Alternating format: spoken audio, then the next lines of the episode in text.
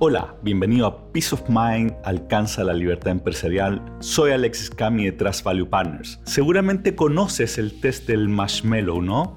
Si no, déjame recordarte de qué se trata. Este es un test que inventó Walter Mischel en los años 60 y es un test que se le ha hecho a cientos de niños a la fecha y es impresionante lo buen predictor que es este test del éxito que van a tener los niños cuando crezcan. ¿En qué consiste? Es muy simple, solo necesitas un marshmallow. Tú pones un marshmallow, se lo das a un niño, lo pones en una pieza y le dices que espere sin comerse el marshmallow durante un rato y que tú vas y vas a volver. Y si es que para cuando tú vuelves no se lo ha comido, entonces va a tener un segundo marshmallow y va a poder disfrutar dos en vez de uno. Bueno, al hacer este test y dejar el niño por 15 minutos con el marshmallow solo, tú ves si es que el niño no pudo aguantar y se lo comió o esperó a recibir su segundo marshmallow. Lo que muestra este test es que aquellos que esperaron, es decir, pudieron postergar la gratificación y aguantar las ganas de tenerla en forma inmediata, tienen un mucho mejor éxito en la vida. ¿Y por qué este test es relevante para lo que conversamos aquí en este podcast? Es porque cuando queremos liberarnos del día a día, también necesitamos postergar la gratificación de tener las cosas en forma inmediata, porque para liberarse tú necesitas armar un equipo y armar el equipo toma tiempo. Es decir, tienes que invertir para después obtener la gratificación. Y en ese sentido ya te quiero hablar de un tipo de problema que tiene que ver con lo que nosotros llamamos los cambios por decreto. ¿Qué quiere decir esto? Tú como líder quieres hacer un cambio relevante en la empresa que puede ser introducir un CRM, cambiar el ERP de la empresa, o hacer un cambio en la estructura organizacional o cambiar servicios que van a impactar fuertemente en la operación. ¿Y qué es lo que haces? Tú decretas el cambio. Tú dices, a partir de ahora vamos a ocupar esta plataforma o vamos a hacer este cambio y la organización tiene que ajustarse. Esta forma de hacer cambio es muy típica de líderes que tienen una alta visión. Como hablamos de nuevo en el, episodio de visión versus gestión, los líderes que tienen mucha visión pasan directo a la acción pasan al qué hacer y normalmente son del tipo que da instrucciones y decreta estos cambios desde la autoridad. Bueno, ¿cuál es el punto acá? Que si tú quieres avanzar en liberarte el día a día, esto es lo último que tienes que hacer. En determinadas ocasiones tienes que hacerlo, pero tienes que intentar no hacer cambios por decreto. ¿Por qué? Porque naturalmente hay resistencia al cambio. Y si es que no han sido partícipes tu equipo del cambio que se está diseñando, no va a haber lo que los gringos llaman accountability. Como no es el cambio de ellos, entonces no sienten responsabilidad por el éxito del mismo.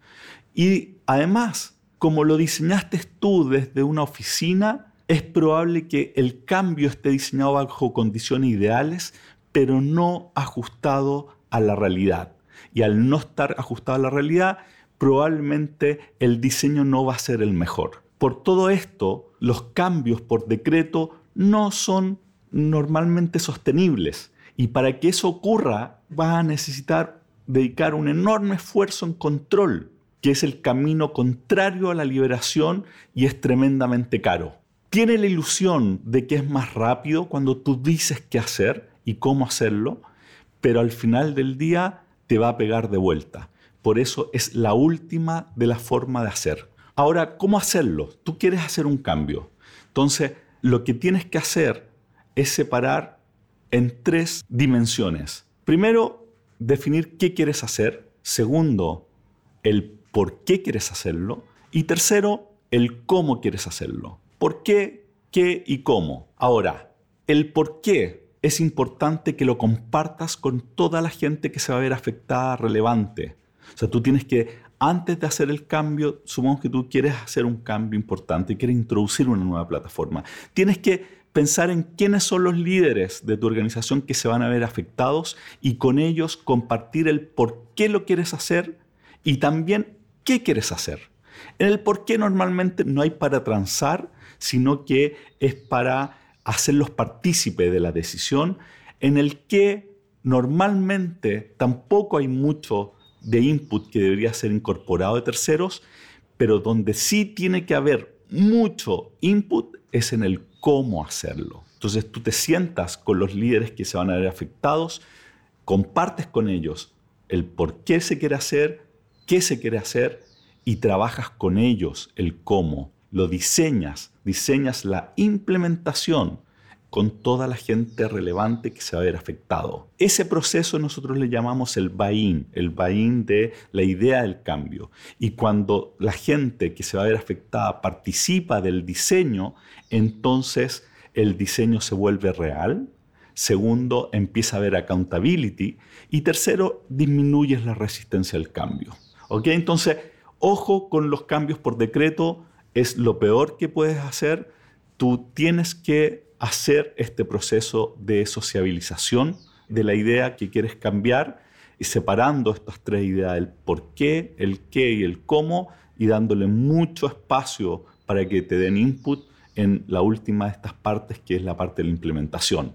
Si haces eso, vas a ir avanzando hacia la liberación de tu día a día. Así que antes de terminar, te pregunto en el próximo cambio que estás pensando, si involucraste a tu gente que se va a ver involucrada en el cómo lo vas a hacer. Si no, tienes tarea para hacer, vuelve con ellos y diseña la implementación en conjunto y comparte con ellos el por qué lo estás haciendo y qué quieres hacer.